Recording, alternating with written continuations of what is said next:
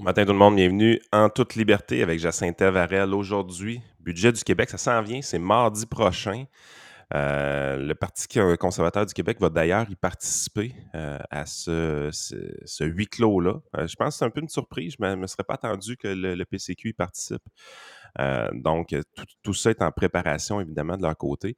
Donc, Jacinta Varel voulait nous en parler ce matin. Il y a évidemment des documents de consultation pré-budgétaire qui ont déjà été euh, sortis et on va faire le tour de, tout ça euh, ce matin avec vous. Donc, let's go. Êtes-vous prêts à vous faire vider les poches?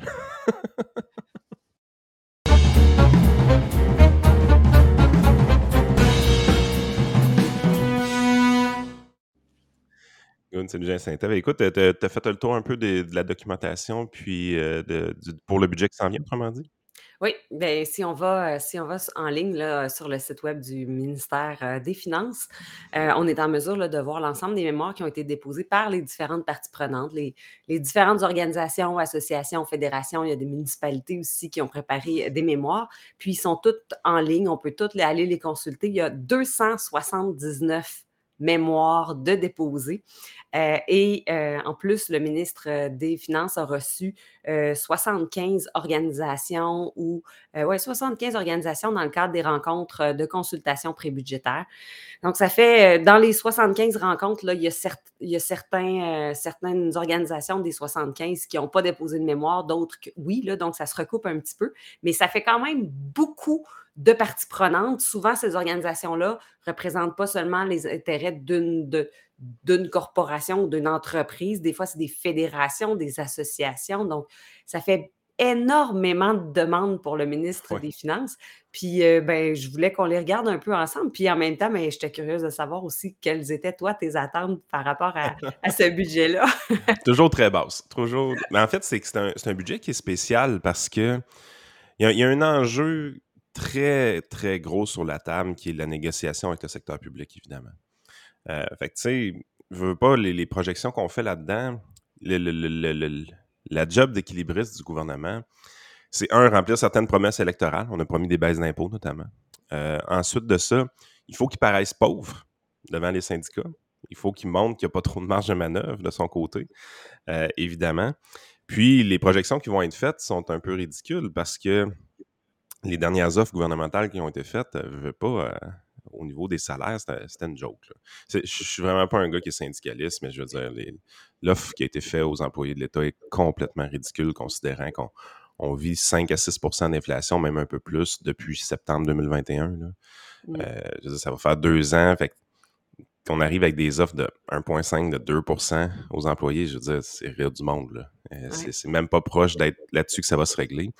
Fait que moi, c'est le bout qui va m'intéresser un peu dans le budget, voir euh, comment on, camoufle un peu euh, la marge de manœuvre qu'on a réellement pour payer les employés de l'État. Puis, parce que je veux dire, si on fait un, budget en, basant sur des augmentations de salaire de 2% les amis, ça n'arrivera pas. on va avoir des grèves pendant trois ans.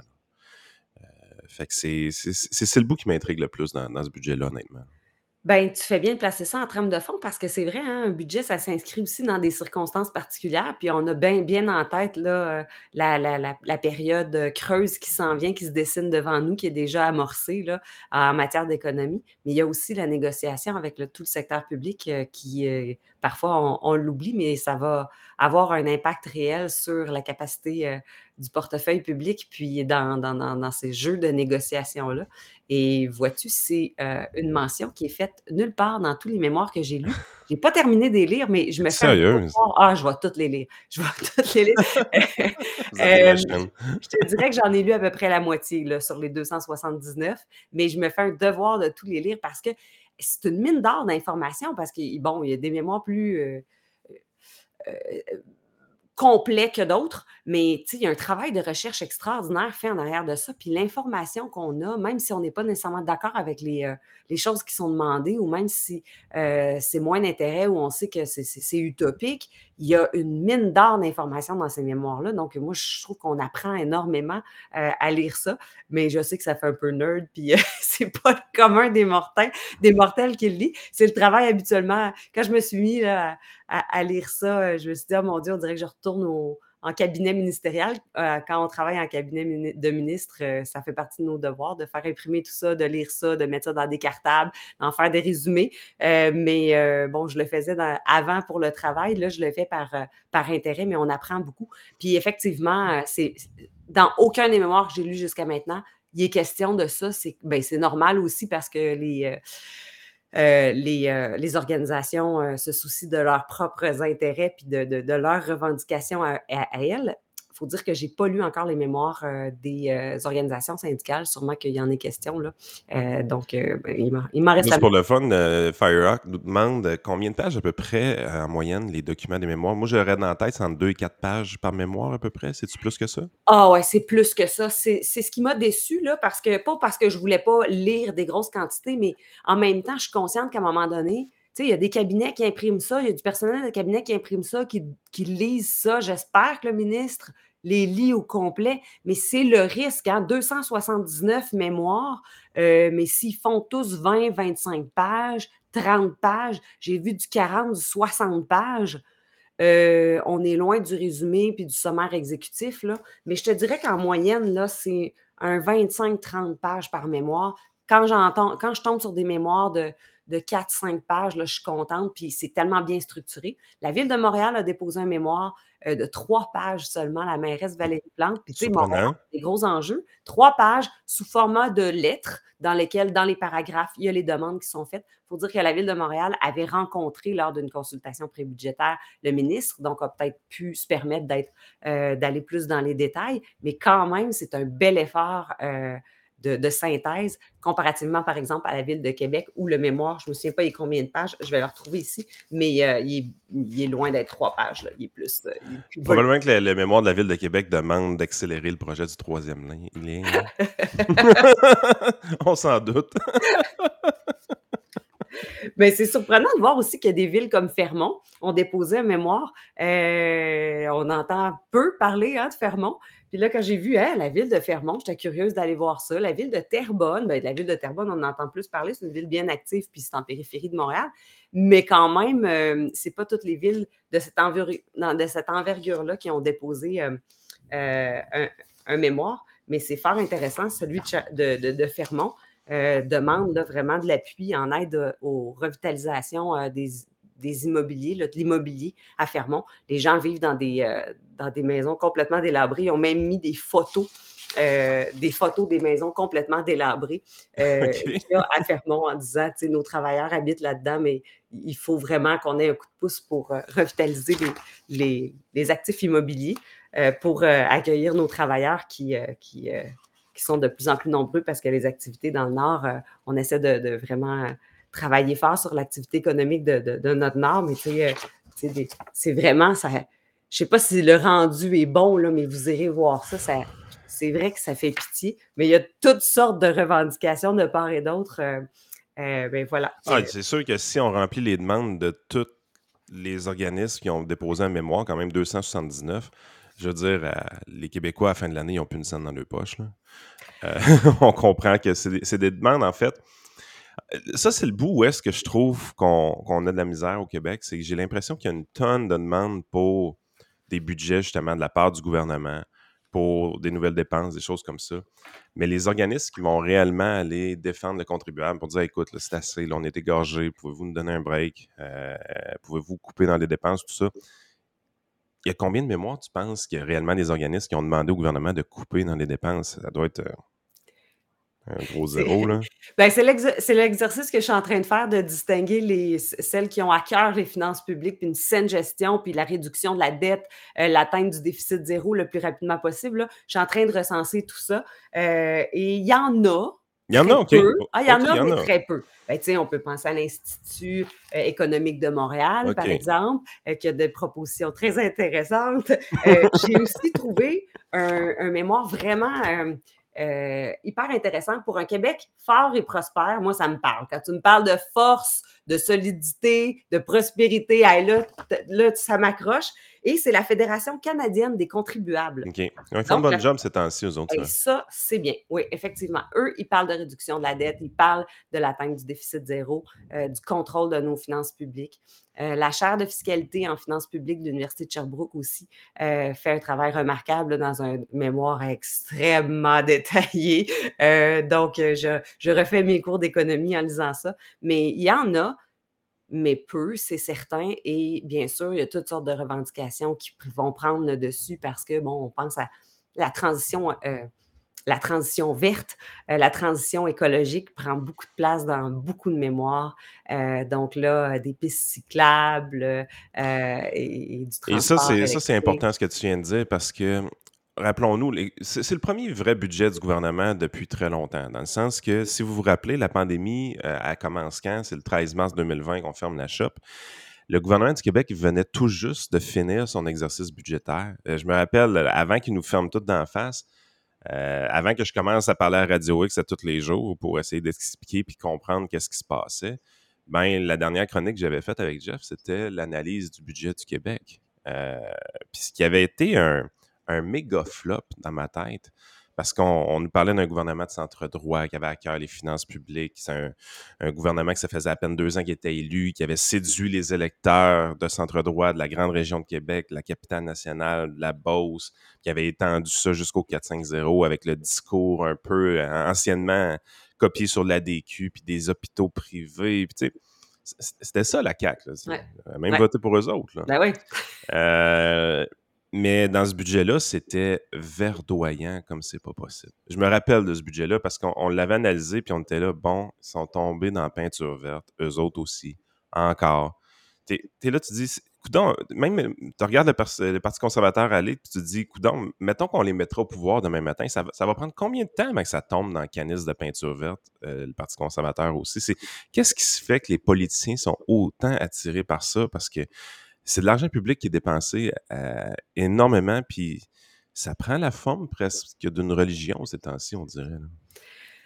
Ben oui, puis, tu sais, moi, je travaille en développement économique, puis je suis surprise à quel point même les acteurs du milieu des affaires, des entreprises. Écoute, je côtoie vraiment là, les gens du milieu économique et je suis surprise à quel point je fais des blagues souvent sur le tramway, je m'amuse avec les gens. Mais il faut tout le temps que je plug mon tramway à 4 milliards. Ben, je dis mon, là, vous savez très bien que c'est pas le ah mien, puis je le défends pas. Il faut toujours que j'aime bien euh, jouer avec l'humour euh, avec ce projet-là en disant, tu sais, des projets structurants qui vont couvrir une grande portion de notre territoire, qui vont vraiment être une valeur ajoutée pour le transport collectif.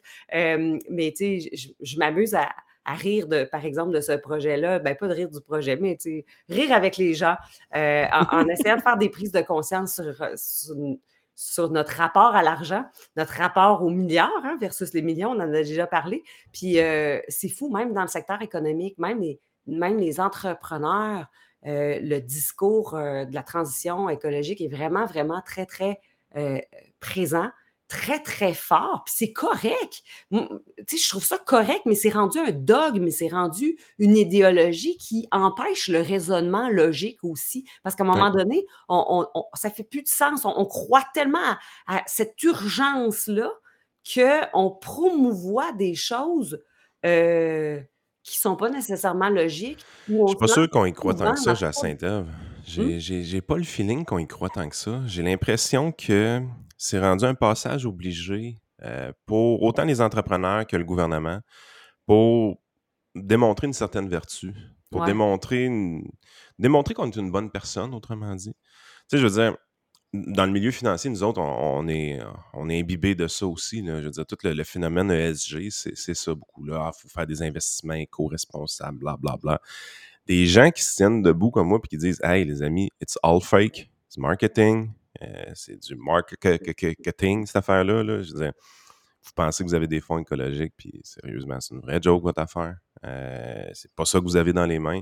Puis, by the way, je veux dire, en 2022, un des meilleurs actifs à avoir dans ce portefeuille, c'était des titres pétroliers. Euh, à un moment donné, puis ça, c'est drôle parce que tu te rends compte que dans les, les stats de début 2023, comme 2022 n'a pas été super bon pour les portefeuilles qui n'avaient pas de pétrole dedans, ben, l'argent est en train de sortir des titres ESG parce que le client, en bout de ligne, on se rend compte, ah, finalement, le client, il veut pas sauver la planète, il veut faire du rendement. fait que, tu sais, c'est pour ça que je suis vraiment dans une position où tu te dis, qu'est-ce que je gagne à me tenir debout puis à le dire publiquement que ce, cet aspect-là de la business, ce n'est que du marketing puis que c'est it's all fake? absolument rien. Je gagne absolument rien à faire ça ou à dire ça.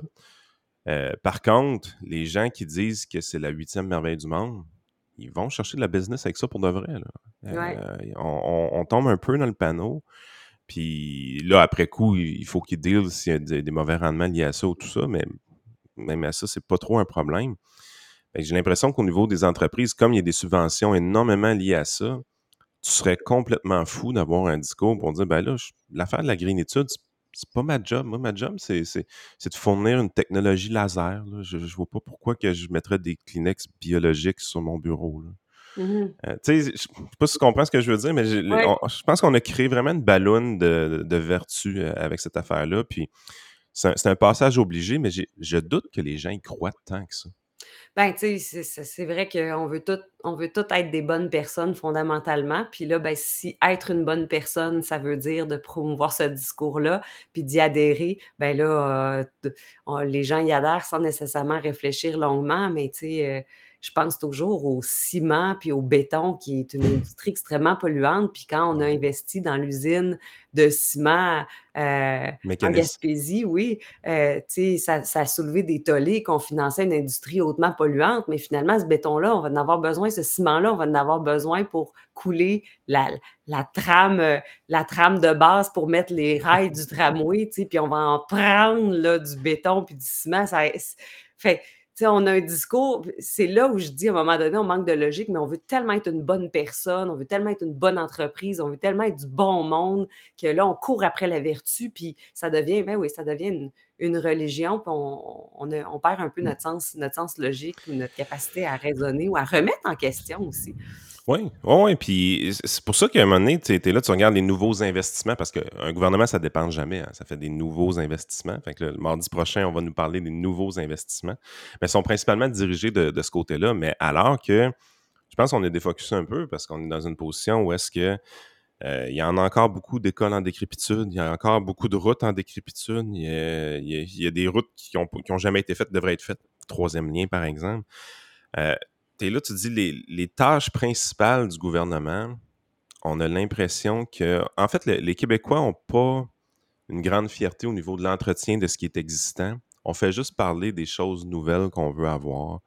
Euh, puis on veut, on, veut parler des, de, notre rôle à l'international pour sauver la planète, puis ces affaires-là. on se donne euh, des allures de grandiose, mais je veux dire, euh, les, les, toilettes, et plus dans les écoles. Tu commences par la base.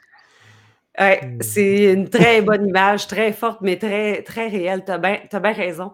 Euh, puis en ce sens-là, ben, il faut travailler à créer de la richesse. On revient tout le temps vers ça. Mais pour prendre soin de, notre, de nos services publics, de nos infrastructures, ben, il faut créer de la richesse. on ne crée ben pas de la richesse en ayant un modèle où l'État, Providence et finalement euh, le pôle principal générateur de l'économie du Québec. à un moment donné, l'économie du Québec, il faut qu'elle repose sur la création de richesses. On a des belles entreprises ici, on a des belles fiertés, mais ça en prend plus. Ça prend plus d'investissement, ça prend plus de création de richesses. Puis en ce sens-là, ben, on le voit dans les mémoires, hein, euh, la, la teinte des villes, c'est incroyable. Des villes comme Terrebonne, par exemple, qui proposent de créer un pôle universitaire à Terrebonne pour vraiment générer une vie étudiante universitaire. Moi, je vois ça comme euh, bon, on n'est pas en train de créer une économie, mais on est en train quand même d'avoir un discours qui est axé sur, ben, on va avoir, euh, on va avoir une économie du savoir, une économie de la recherche, on va développer, on va garder nos étudiants, on va développer de l'expertise sur notre territoire. Je trouve ça, c'est fédérateur de, de, nouvelles activités, euh, recherche, euh, bon, on va, générer plus de diplômes sur le territoire, on va garder nos étudiants. Je trouve ça intéressant versus d'autres villes que je nommerai pas qui étudient leur mémoire, puis que c'est que des pistes cyclables, puis des tronçons de route euh, qu'on va euh, fermer à la circulation aux automobiles à, thermique, puis, puis que là, c'est que c'est que des visions qui apportent pas rien sur le plan du développement économique, de la création de richesses, création d'emplois, euh, attirer des investissements étrangers, générer l'entrepreneuriat, générer le savoir même. Là, tu sais. Ah, je t'écoute parler puis j'ai l'impression d'entendre quelqu'un des années 90. tu comprends ce que je veux dire? Je veux dire, c'était quelque chose dans les années 90, début des années 2000, qui intéressait les gens. Tu sais, la création de richesses, la création d'emplois. Euh, malgré qu'on voulait beaucoup utiliser le gouvernement pour le faire, mais c'était ça qui était dans le discours. Être un libéral, par exemple, parce qu'il y a été une époque où c'était les libéraux contre les péquistes, la, politique. Mais être un libéral, c'était de promettre des jobs au monde. Tu sais. Euh, être un péquiste, c'était de, promettre la souveraineté. Mais ça, c'était les enjeux principaux. Mmh j'ai l'impression que quelqu'un qui parle exactement comme tu viens de faire, tu dis, aïe, c'est quoi, ça fait 25 ans qu'on n'entend plus ça, C'est plus ça aujourd'hui, Aujourd'hui, il faut, faut faire la guerre à l'auto, il euh, faut aller fouiller dans les vidanges du monde pour lui donner des tickets parce qu'ils n'ont pas bien trié le poubelle. Tu sais, on croirait un épisode de La Petite Vie, mais ça se fait dans, plusieurs municipalités du Québec présentement. Ouais. Euh, fait que es là, tu dis, OK, c'est bon. Euh, moi, moi j'achète ce que tu dis, là, inquiète-toi pas. Mais je suis là, comment qu'on fait pour ramener le sens des priorités aux Québécois sans passer par une crise économique. Mmh Parce que, inquiétez-vous pas, une crise économique, ça remet priorité aux bonnes places. Mais ce serait le fun qu'on qu refocus nous-mêmes sans qu'il y ait de crise économique. Euh, je pense que ça nous aiderait justement à se préparer à une crise économique ou des choses comme ça. Mais j'ai l'impression qu'on a perdu le nord bien, bien Puis en même temps, tu sais, je suis sûr qu'on va dans la rue, là, puis on demande aux gens c'est quoi vos attentes pour le budget du Québec la semaine prochaine? Ils vont dire Ah, c'est la semaine prochaine. OK, ouais. Ah, j'ai pas d'attente. Je, pourrais baisser mes impôts. tout, le monde va nous répondre ça. Dans les mémoires, on n'en parle presque pas. Les, médias n'en parlent surtout pas. En fait, les médias, ils en parlent. Ils disent c'est pas le temps de baisser les impôts. Mmh. Tu sais, as 65-70% des gens qui seraient prêts à avoir des baisses d'impôts, qui veulent des baisses d'impôts. Les trois partis du Québec, libéraux, CAC, conservateurs ont fait leur campagne électorale sur des baisses d'impôts. Puis tout ce que tu entends dans les médias, tout ce que tu entends dans les mémoires, c'est pas des affaires vers les baisses d'impôts, c'est des demandes de nouvelles dépenses. Ouais. Fait que c'est. Puis on a un système de santé qui est en crise, puis ça, ben, ben c'est pas présent. Euh, j'ai lu les mémoires, lu, lu, lu, lu, lu. Je voyais personne qui parlait de santé, mais c'est sûr que tout le monde parle de ses propres enjeux. Puis les enjeux de la santé, pourtant, c'est tous nos propres enjeux. c'est pas les enjeux des organisations nécessairement, mais on va tous finir un jour ou l'autre à avoir affaire au, système de santé. Puis il n'y a que l'Institut, jusqu'à maintenant, je n'ai pas lu les 269, on va s'en reparler, mais euh, il n'y a que l'Institut euh, économique de Montréal qui, euh, dans son mémoire, a en sous-titre ou en titre Santé, finances publiques, énergie. Donc, eux parlent de santé. Le reste, c'est complètement. Euh, ça, l'énergie, c'est important. Je veux dire, on, dit on veut créer de la richesse, puis là, les gouvernements nous parlent de toutes sortes de programmes de subventions, puis de, toutes sortes de patentes pour faire des belles photos, mais on pourrait tellement exploiter notre énergie, ce serait la chose la plus simple à faire. Il y, a un moratoire sur l'exploitation du gaz présentement. Puis on est là, les pays scandinaves, pays scandinaves. On peut-tu se rappeler que la Norvège est un pays scandinave? Puis que la Norvège a décidé d'exploiter ses hydrocarbures. Ah, en Norvège, ils ont beaucoup d'auto électriques, mais oui. Ils vendent le pétrole aux autres.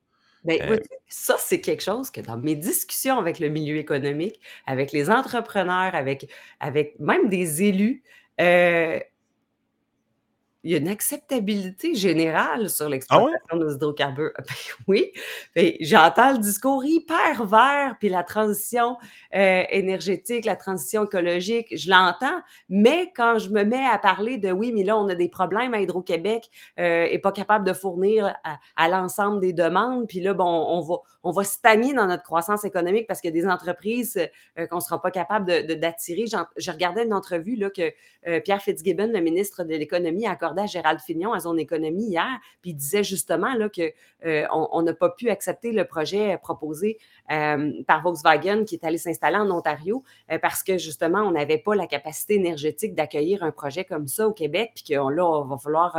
mais les, gens du milieu économique sont très conscients de ça et ils disent Ouais, ben, tu sais, on, est assis sur des réserves de gaz naturel. Euh, en plus, Énergir travaille fort sur euh, la production de gaz renouvelable. On a la biométhanisation. Hein. On peut vraiment prendre la décomposition du méthane dans, les.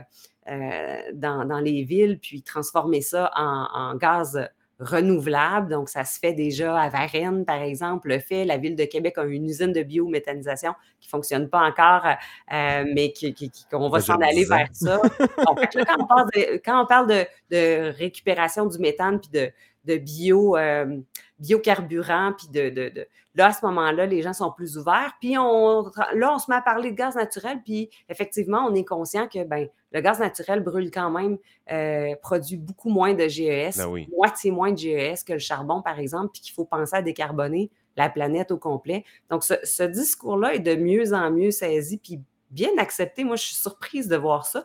Alors, euh, mais on est allé la réglementation, puis on interdit là, le ça, le, Parti conservateur a fait une bonne job de ce côté-là parce que c'était la première fois qu'on entendait un parti politique parler ouvertement en faveur euh, de l'exploitation de nos hydrocarbures depuis très longtemps.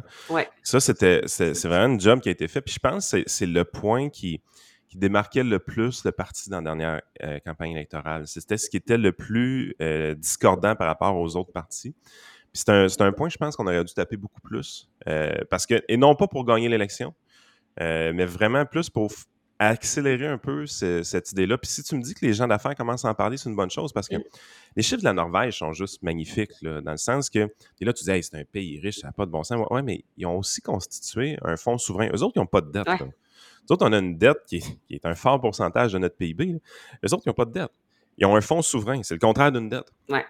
Dans le fonds souverain, il y a à peu près 1000 milliards de dollars. Ça, ça veut dire que si leur fonds souverain fait 10% de rendement, ils vont faire en rendement l'équivalent du budget du Québec au complet. La Norvège, c'est pas 300 millions d'habitants. Mm. C'est la même affaire que le Québec, même. Je pense un petit peu moins d'habitants que le Québec. Euh, fait que tu es dans une position, tu te dis, regardez-les aller. C'est faisable. Je dis pas qu'on est, on est assez de pétrole pour ramasser 1000 milliards. C'est pas ça que je suis en train de dire. Mais Christy, on aurait probablement assez de gaz naturel pour couper notre dette en deux si on décide de l'exploiter demain matin. Mm. Why not? Mm. Euh, mais ça, un jour. Ben, de toute façon, ça va arriver. Ce débat-là va arriver un jour ben parce que euh, la crise énergétique ne fait que commencer. Elle va s'accentuer à un niveau mondial. Puis ces ressources-là qui ne sont pas renouvelables, ben, à un moment donné, vont devenir en grande, grande pénurie sur la planète. Puis si on ne le sort pas nous-mêmes, ben, on va peut-être être contraint par la force, par la force de le sortir. Là, parce qu'à un moment donné, s'il reste plus d'eau nulle part sa planète, sauf à un endroit, ben, cet endroit-là va se faire attaquer, va se faire menacer, va se faire euh, acheter, mais il y a quelque chose qui va arriver. Là. Je te dirais, euh, l'économie va nous rendre plus intelligents assez vite, dans le sens que si, par exemple, il y a des pénuries de gaz naturel sur la planète, puis nous autres, on n'y a pas touché au nôtre encore, le prix devrait être bon. À un moment donné, le prix va tellement être bon qu'avant de se faire forcer de le sortir, probablement qu'il y a des politiciens qui vont se mettre du plomb dans la tête. Ils vont dire ah, Ouais, ben c'est sûr qu'à ce prix-là, on pourrait peut-être l'exploiter. je me suis même déjà demandé si on n'avait pas des décideurs qui avaient très bien pensé à ça puis qui se sont dit non, non, on va attendre que ça prenne encore plus de valeur. non, non, non, donne-leur pas cette, cette capacité-là. J'ai à Saint-Ève, je te jure qu'ils n'ont pas cette capacité-là. je me suis dit, ils ont peut-être une vision à bien plus long terme oh, que, Je, pense. non, non, va pas là, impossible. hey, merci beaucoup, c'était super intéressant ce matin. Puis euh, évidemment, ben, on, va en savoir plus mardi prochain. Probablement que ta chronique la semaine prochaine, ça va être d'analyser le budget un peu de, ce que tu vas avoir vu éventuellement. Très certainement. Mardi. Oui. Good. Hey, merci d'avoir été là, tout le monde. Puis euh, on se revoit la semaine prochaine avec Jacinthe.